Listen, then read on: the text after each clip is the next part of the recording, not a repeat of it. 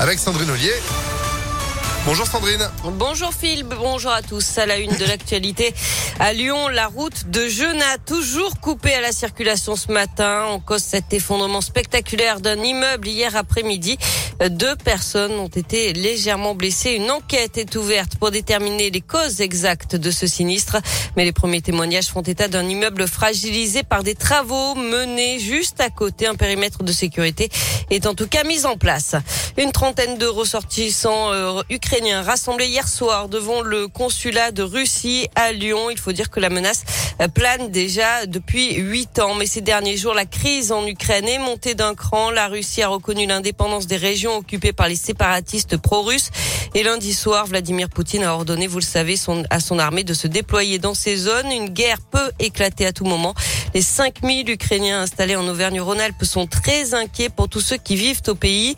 Euh, Kostiantine euh, Ashkazov vit à Lyon depuis euh, six ans.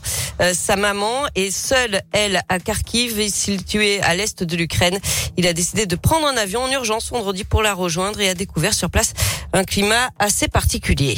L'Ukraine, elle vit déjà dans cette menace depuis 2014. On est un peu habitué. C'est pour ça les gens continuent à mener leur vie les transports fonctionnent, les restos sont pleins.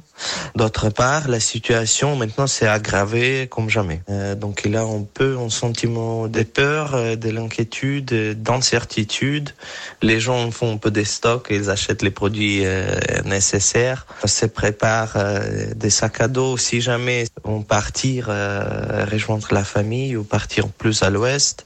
Et on verra qu'est-ce qui se passe après. Et comme de nombreux compatriotes, il envisage de rapatrier sa maman en France le temps de voir comment la situation va évoluer. Dans l'actu également, cette action coup de poing des agriculteurs de la région. À partir de ce soir 18h, ils vont bloquer avec leurs tracteurs deux centrales d'achat de la grande distribution.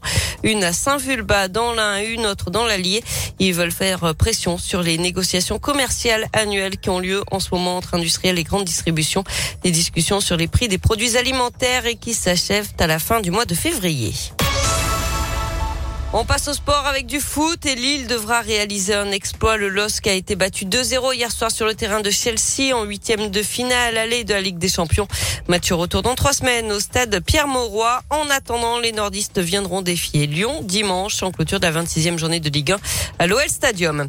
Les Bleus, elles, terminent sur une bonne note. L'équipe de France féminine a remporté hier soir le tournoi de France, compétition amicale, après sa victoire 3 à 1 face aux Pays-Bas avec un but sur pénalty inscrit par la lyonnaise et capitaine des Bleus, Wendy Renard.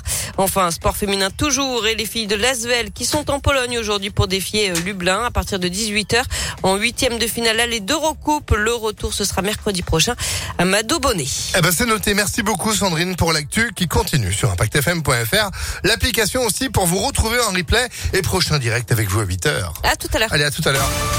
Météolion.net